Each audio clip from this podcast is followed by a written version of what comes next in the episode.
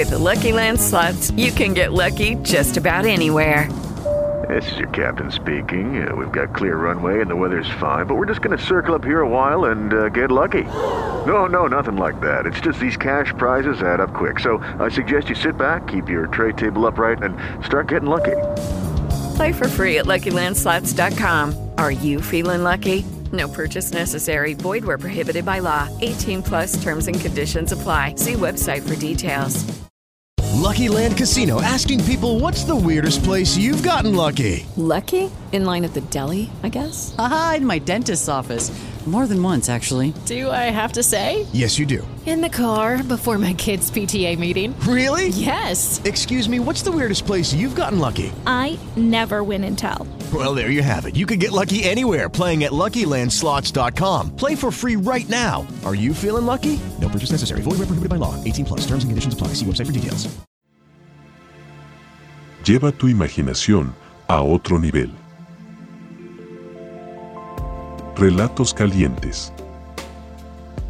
Hoy presentamos Conviviendo con una jovencita, parte 8.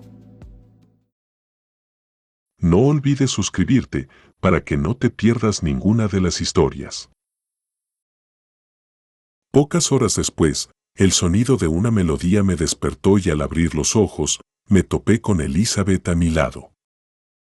Avergonzada al ser descubierta velándome mientras cantaba cayó, pero entonces le pedí que siguiera reconociendo mi sorpresa de que tuviera una voz tan formidable. Tu pecosa tiene muchos dones que todavía no conoces, susurró deslizándose por mi cuerpo mientras retomaba la canción. Increíblemente, mi vetusta anatomía se reactivó al sentir que agarrando mi pene como si fuera un micrófono la traviesa pelirroja comenzaba a menearlo. ¿Entre ellos no estará el ser maga? Riendo señalé mi extrañeza del tamaño que estaba adquiriendo este tras una noche de desenfreno. Sus carcajadas me sonaron a música celestial cuando aprovechó esa inusitada erección empalándose y es que, bajo la luz de la mañana, me parecía imposible que una belleza como ella disfrutara siendo amada por alguien de mi edad. Como si hubiese leído mis pensamientos, comenzó a poseerme mientras me decía. Te parecerá difícil de creer, pero es la primera vez que estoy tan cachonda que quiero repetir echando otro polvo. La facilidad con la que mi sexo campeaba dentro de su vagina fue la demostración de que no mentía y haciéndome desesperado sus nalgas, forcé el ritmo con el que me montaba. ¿Qué crees que dirán tus mujeres cuando sepan que quiero seguir siendo tuya? Preguntó al tiempo que se pellizcaba los pezones. Ni lo sé, ni me importa. Como bien sabes, anoche terminé con esas zorras, repliqué un tanto molesto. Sin dejar de cabalgar, Elizabeth preguntó si entonces eso significaba que me tendría para ella sola. Al decirle que sí, se lanzó en un galope desenfrenado en el que sus gritos de placer retumbaron en el cuarto. Por Dios. ¿Cómo me tienes? Chilló mientras su flujo desbordándose bañaba mis piernas. Esa prueba irrebatible del orgasmo que la embargaba, aceleró mi placer y cediendo a él, exploté dentro de su vagina. Contrariamente a lo que esperaba, la pelirroja no se quejó de mi pobre desempeño y abrazándome, susurró en mi oído que llevaba tanto tiempo sin pareja que había dejado de tomar la píldora. Por su tono, no parecía molesta sino esperanzada y por eso, midiendo mis palabras, quise saber qué haría si se quedaba embarazada.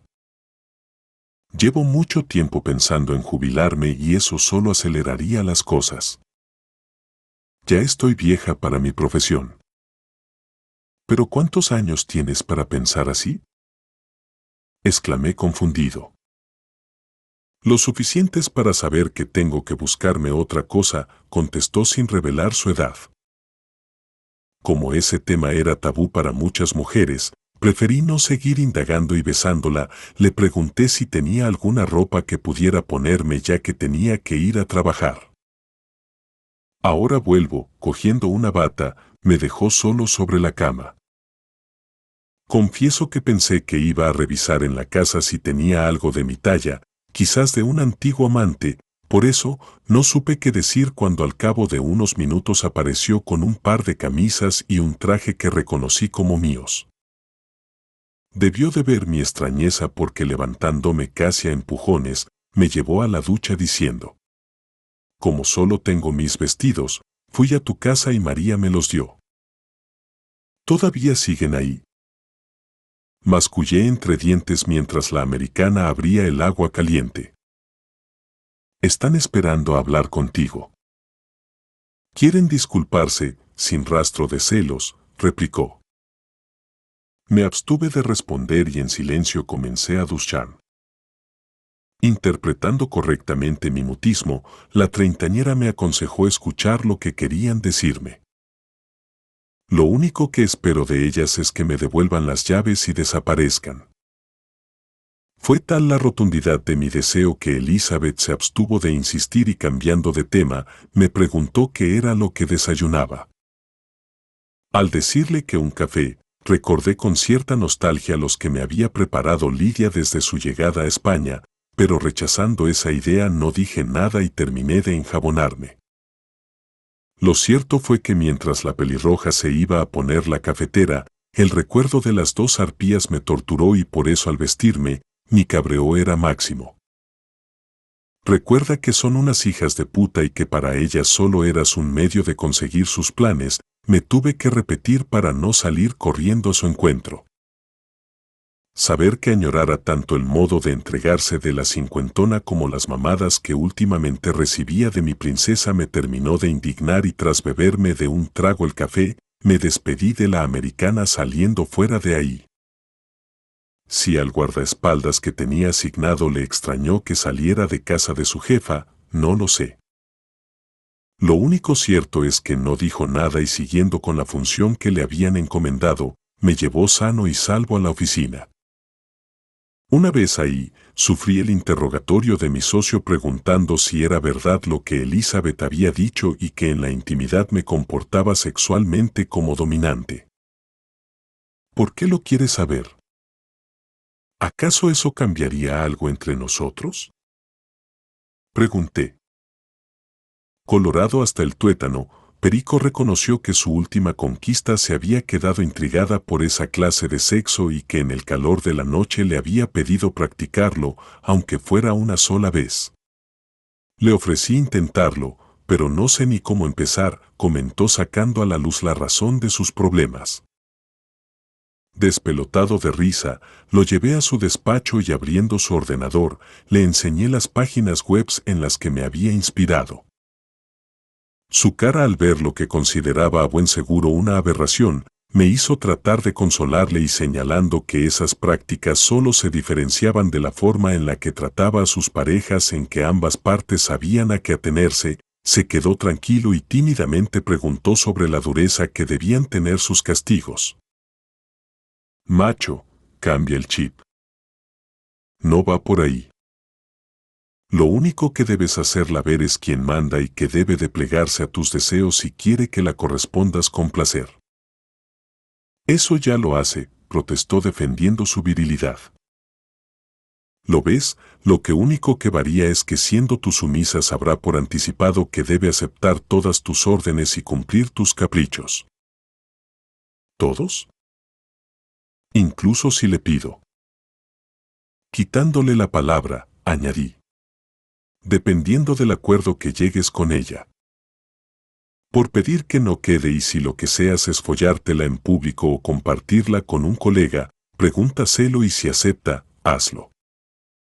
El límite será el que ella y tú os impongáis. Supe que finalmente había comprendido cuando me preguntó dónde podía comprar unos aditamentos en los que había pensado. Mientras le daba las señas de un sex shop que conocía, mi amigo me reveló sus intenciones al comentar lo guapa que estaría Ana vestida de Poniguel. La imagen de la americana ataviada con un bocado y unas bridas se formó en mi mente, pero no dije nada y sin despedirme, me fui a mi cubículo mientras pensaba sobre qué opinaría mi nueva amante si le llegaba pidiendo que se pusiera ese disfraz. sería capaz de encasquetármelo a mí, concluí rechazando su compra, abrí mi correo. Al hacerlo, me saltó uno de Némesis. Palidecí al saber que era del hermanastro de Lidia y no supe cómo reaccionar al darme cuenta de que al echar a la latina de mi casa me había puesto en peligro y que cuando ese hombre se enterara, cumpliría la amenaza de hacer público mi pasado. Temblando por si todo lo que había construido en los últimos 20 años se iba al garete, pensé en qué alternativas tenía y tras meditar el intentar arreglar lo mío con ese par, lo descarté más que nada por amor propio. Me niego a ser un títere en manos de esas zorras, pensé y agarrándome a un clavo ardiendo, decidí llamar a Elizabeth para que ella fuera la que hiciera llegar esa documentación a la activista. Sabiendo que esa solución era momentánea, ya que más temprano que tarde Joaquín Esparza se enteraría de que habíamos terminado, hice la llamada. La pelirroja tardó unos segundos en coger su móvil, segundos que se me hicieron eternos.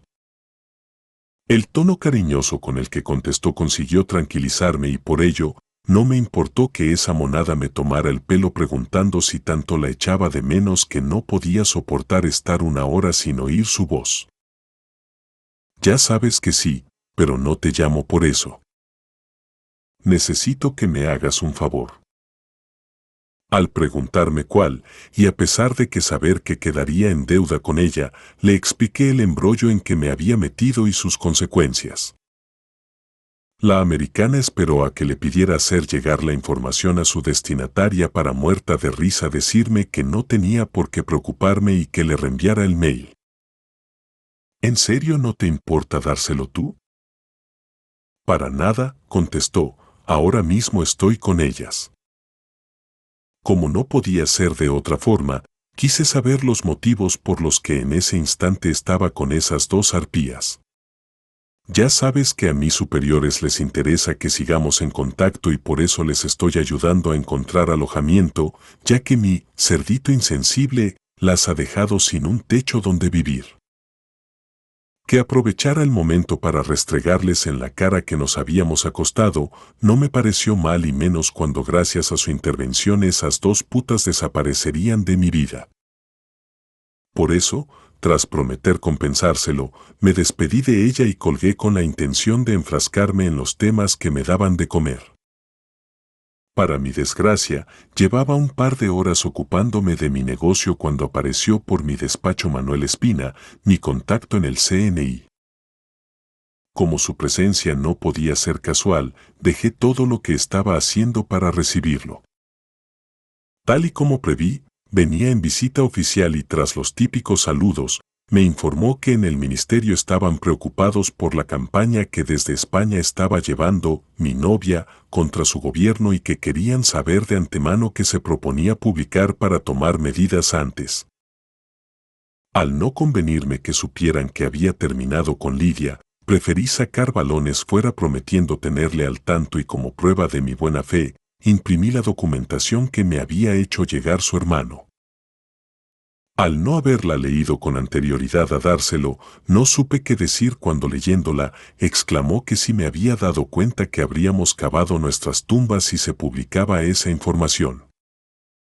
Preocupado por su reacción, eché una ojeada a lo que le había hecho entrega. Leyendo supe que esos papeles eran la demostración de que la acusación vertida por el suicida era verdad.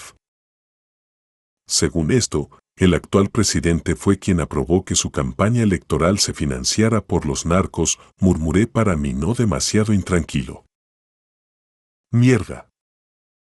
Joder. Alberto. Es mucho más. Revela las cuentas secretas del cartel y en qué banco tienen depositadas sus ganancias. En cuanto se enteren de que poseéis estos datos, pondrán precio a vuestras cabezas. Habla con ella y que se abstenga de hacerlo público. Comprendiendo por fin el alcance, vencí mis reparos a hablar con ellas. Debía hacer esa llamada. Por lo que tomé mi móvil y marqué el teléfono de Lidia. La latina lo cogió inmediatamente y creyendo quizás que quería hacer las paces, Se echó a llorar de alegría diciendo lo arrepentida que estaba de haberme ocultado su relación con María. Como mientras hablara conmigo, no podía publicar nada y sabiendo que le iba a rogar algo que iba en contra de la razón que la había guiado desde niña, me quedé escuchando sus disculpas. En cuanto la gente lea lo que me has mandado, el usurpador caerá y entonces te juro que tu princesa se olvidará de su misión y dedicará su vida a hacerte feliz, intentando conciliarse conmigo, comentó. Asustado por sus palabras, la corté de cuajo y sin importarme la presencia de Manuel a mi lado, le conté lo que me había explicado y le rogué que no lo publicase.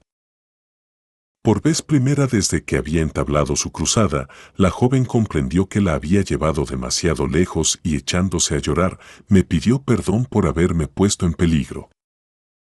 Cabreado, le pedí nuevamente que se abstuviera de hacer una conferencia de prensa para darlo a conocer. Lo siento, mi amor. Ya lo he subido a la red y está corriendo como pólvora, aterrorizada respondió. No seguí escuchando. Sin saber si había colgado o no, expliqué al burócrata que había llegado tarde y que esa bomba estaba explotando en esos momentos. ¡Su puta madre! Alberto eres hombre muerto, ni poniéndote un regimiento de escoltas puedo garantizar que mañana sigas vivo, dejándose caer en el asiento, contestó.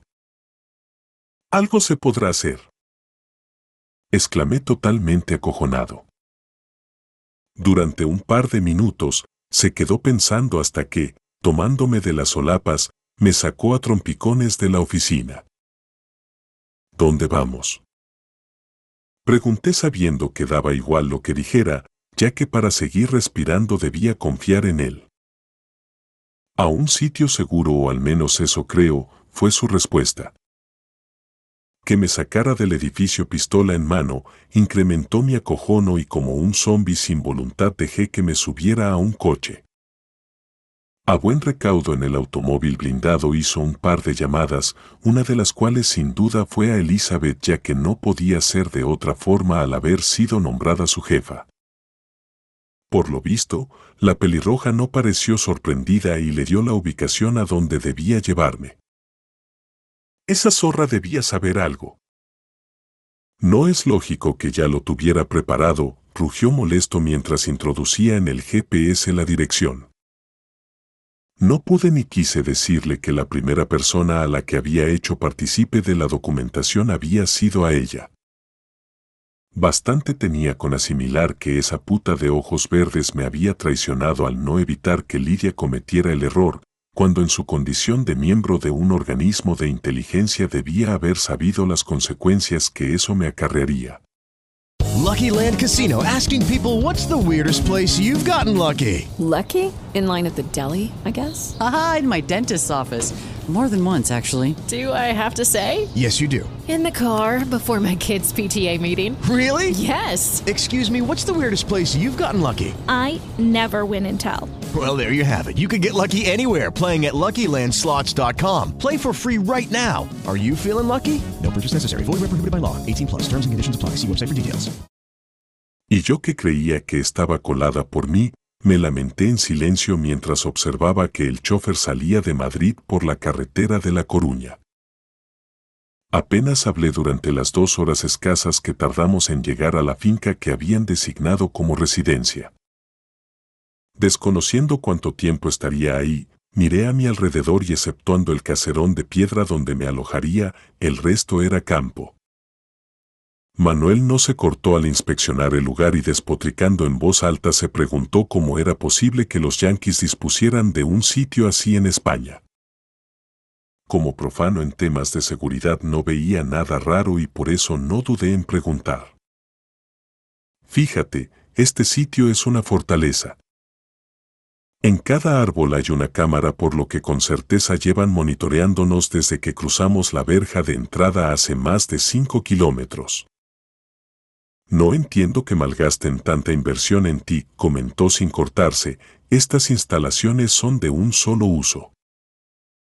Cuando te marches, tendrán que desmontarlas y buscarse otras.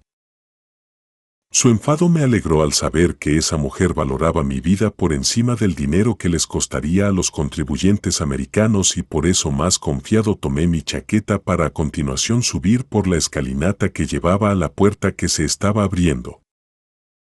El alma se me cayó a los pies cuando de su interior salieron María y Lidia, las cuales, obviando que se debía a ellas el que me encontrara en esa situación, corrieron a mis brazos. Rechazando sus arrumacos, pregunté a un miembro del equipo de seguridad dónde estaba mi cuarto. Le acompaño y de paso le explicó qué debe hacer para facilitarnos la tarea de mantenerlo a salvo, abriendo camino a través de sus pasillos, comentó. Mientras nos dirigíamos a la habitación, pude de pasada observar que, a pesar de su apariencia exterior, esa mansión medieval tenía todo tipo de comodidades modernas y eso lejos de calmarme, me encabronó al saber que si los Estados Unidos había considerado necesario hacer ese dispendio no era por mí sino por la latina. Ella es quien les interesa, me dije mientras escuchaba las explicaciones del tipo. Aunque el perímetro es seguro, no debe alejarse más de 500 metros de la casa o saltarán las alarmas e iremos por usted. Además, tiene prohibido cualquier contacto con el exterior. Si necesita mandar un mensaje a alguien, deberá hacerlo por mi vía y seré yo quien lo haga. Cumpliendo a rajatabla estas instrucciones, usted y las dos mujeres pueden hacer una vida normal. La casa cuenta con un gimnasio, una sala de cine y demás facilidades que estarán a su disposición. Molesto, Pregunté al americano cómo se llamaba.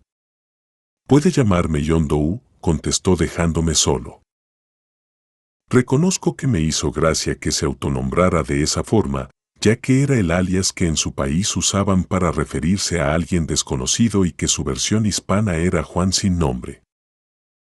Lo que no me hizo tanta gracia fue descubrir, al revisar la habitación, que mi ropa y la de las dos arpías estaba colocada en sus armarios.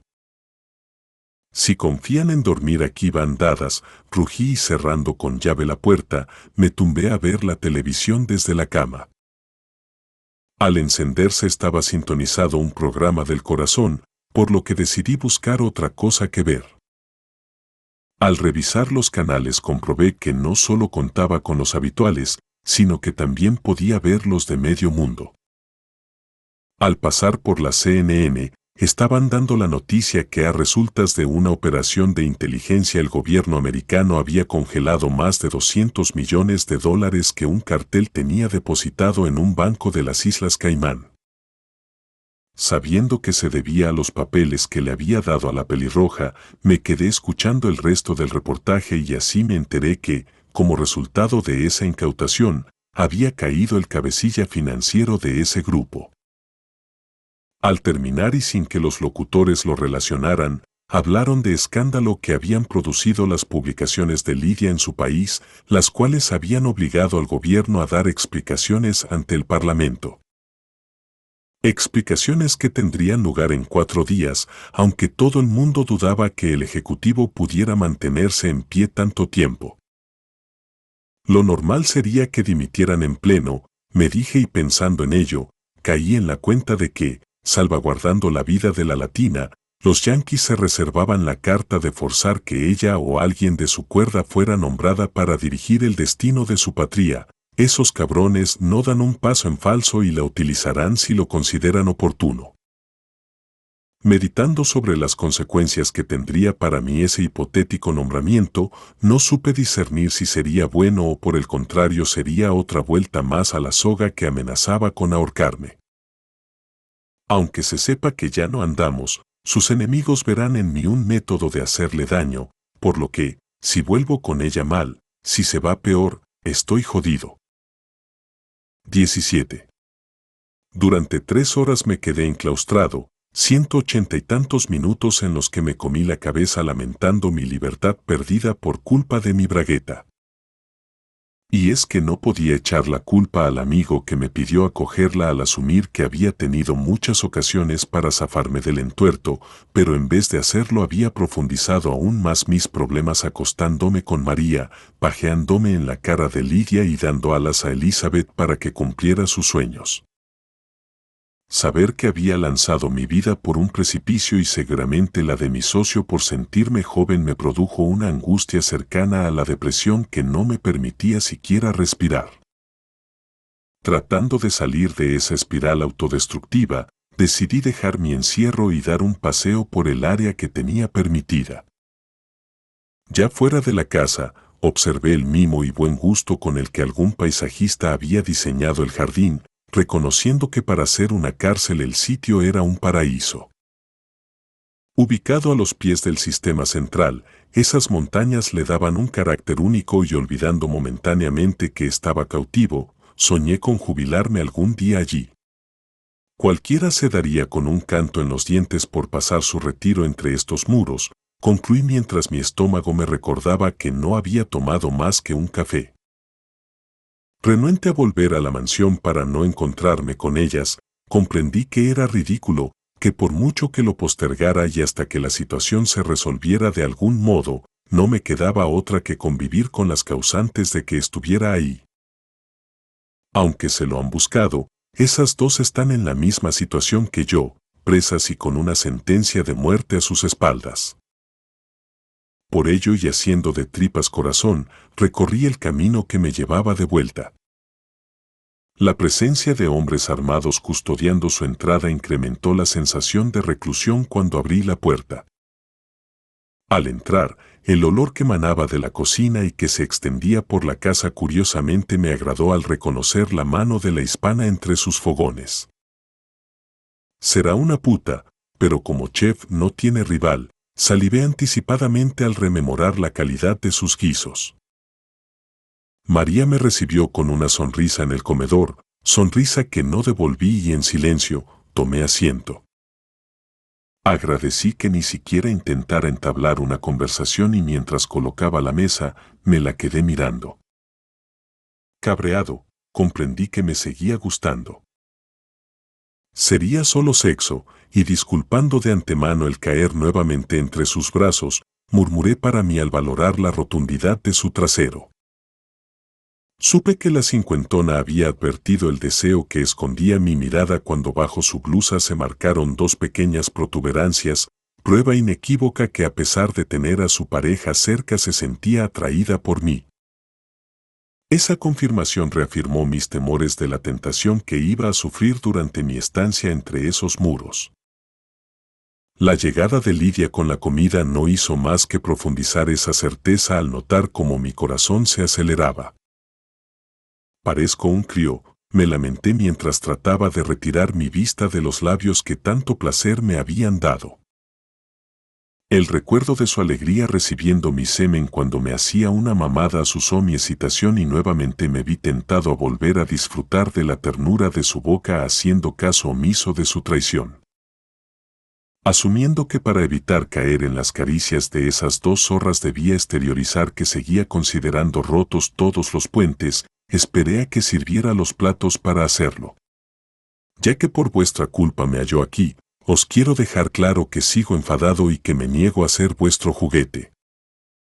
Nos comportaremos como personas civilizadas y en lo posible reduciremos nuestros contactos a lo meramente imprescindible, viendo que me miraban con cara seria, añadí, os tenéis la una a la otra, por lo que si os pica el chichi ni se os ocurra buscarme. Aunque preví resistencia por parte de la latina, nunca supuse que María, hecha una hiena, se negara a aceptar mis condiciones y menos que encima tuviera el rostro de exigir que cumpliera mi promesa de dejarla embarazada.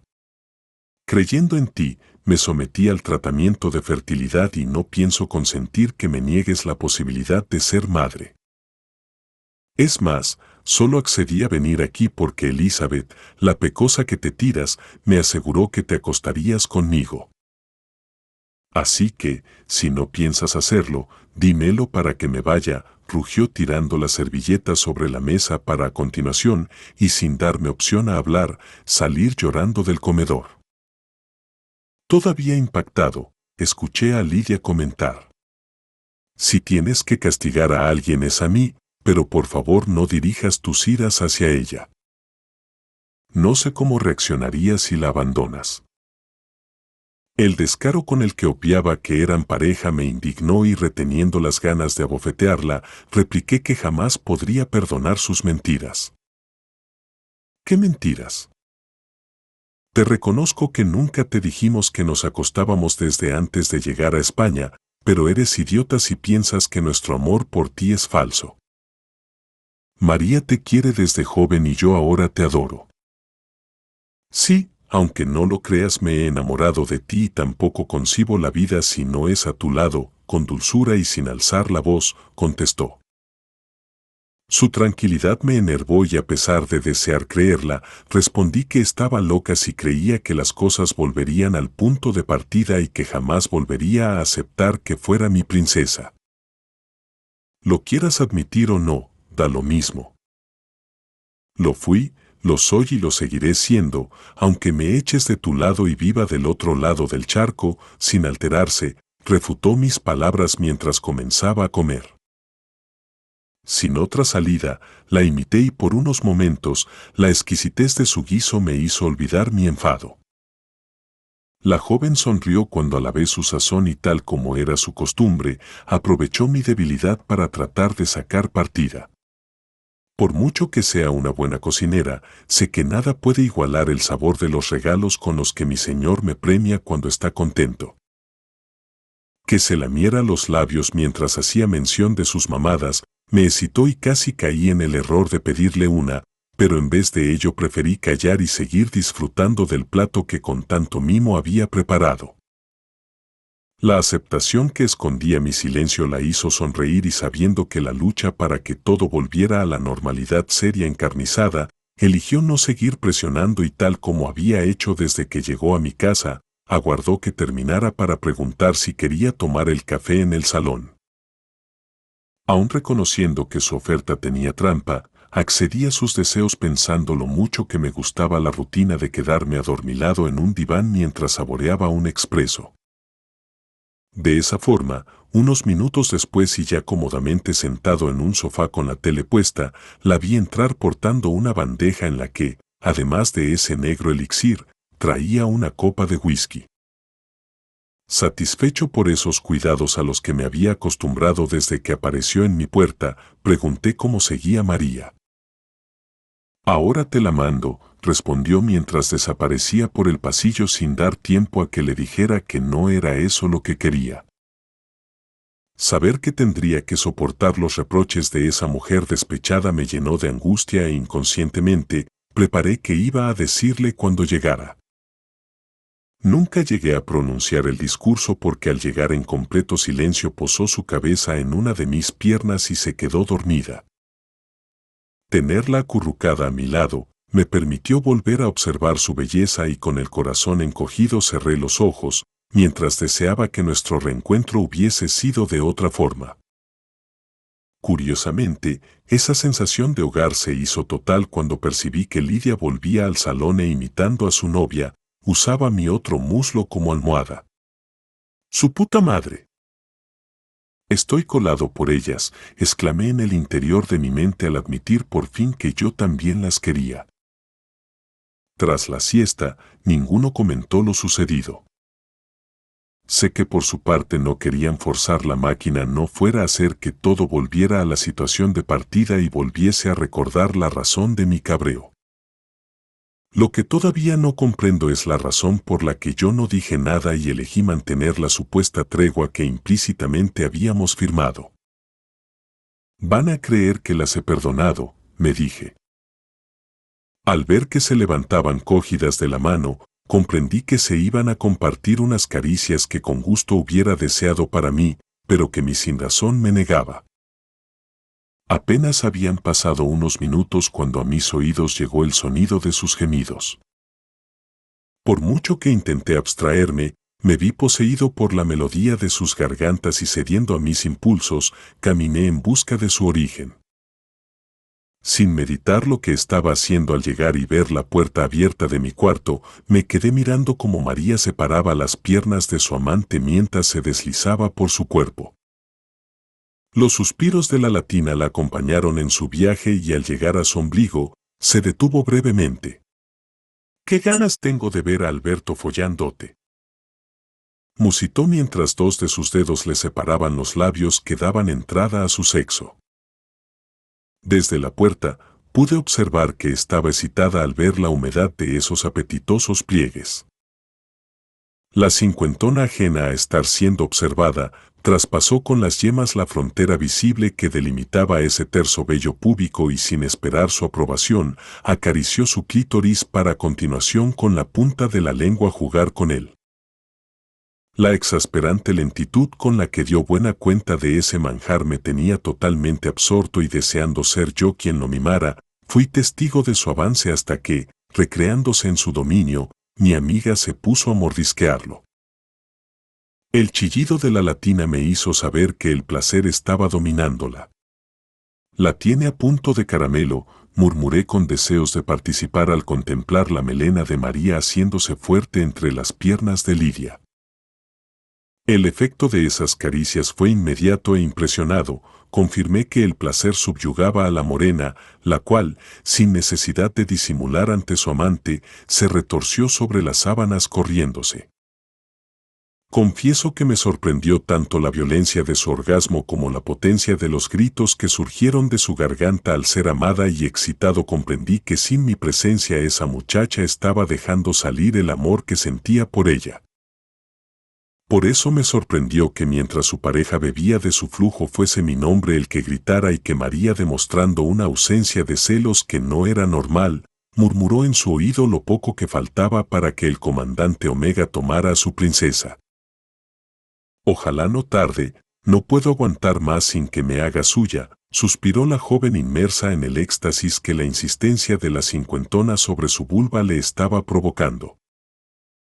Pronto, será pronto, susurró mientras entrelazaba sus piernas con las de ella haciendo que por fin sus dos humedades se hicieran una. Necesito saber que me ama, chilló fuera de sí con las hormonas de una hembra en celo al experimentar los pliegues de su novia frotándose contra los suyos. Ese inconfesable deseo, dicho en voz alta, fue el banderazo de salida para que ambas mujeres se fusionaran en un cabalgar mutuo. Por el contrario, a mí, me llenó de turbación y mientras asusadas por Lesbos, esas dos compartían besos y fluidos, me quedé pensando si podía ser cierto lo que acababa de oír. A nadie extrañará que me sentía halagado, pero entonces y mientras ambas se retorcían llenas de placer escuché la razón por la que la urgía ser tomada por mí de labios de su pareja. Cuando te desvirgue, se sentirá obligado a casarse contigo. Con un marido, nadie sospechará que nos amamos y entonces ya no habrá ningún impedimento para que te presentes a las elecciones. Desolado al sentirme otra vez traicionado, me retiré a digerir ese nuevo desplante. Hasta aquí llegó el capítulo de hoy. Hasta la próxima.